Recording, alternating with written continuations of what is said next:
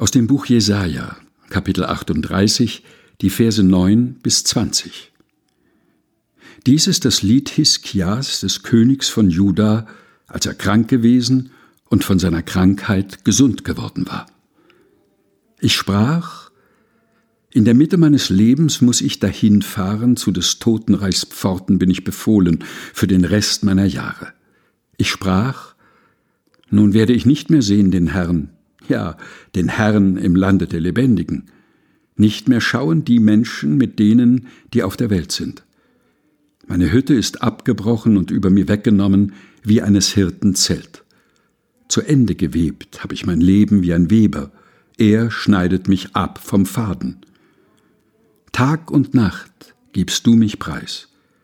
Bis zum Morgen schreie ich um Hilfe, aber er zerbricht mir alle meine Knochen wie ein Löwe. Tag und Nacht gibst du mich preis. Ich zwitschere wie eine Schwalbe und gurre wie eine Taube. Meine Augen sehen verlangend nach oben. Herr, ich leide Not, tritt für mich ein. Was soll ich reden und was ihm sagen?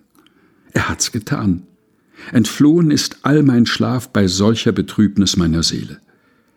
Herr, davon lebt man, und allein darin liegt meines Lebens Kraft. Das lässt mich genesen und am Leben bleiben. Siehe, um Trost war mir sehr bange. Du aber hast dich meiner Seele herzlich angenommen, dass sie nicht verdürbe, denn du wirfst alle meine Sünden hinter dich zurück.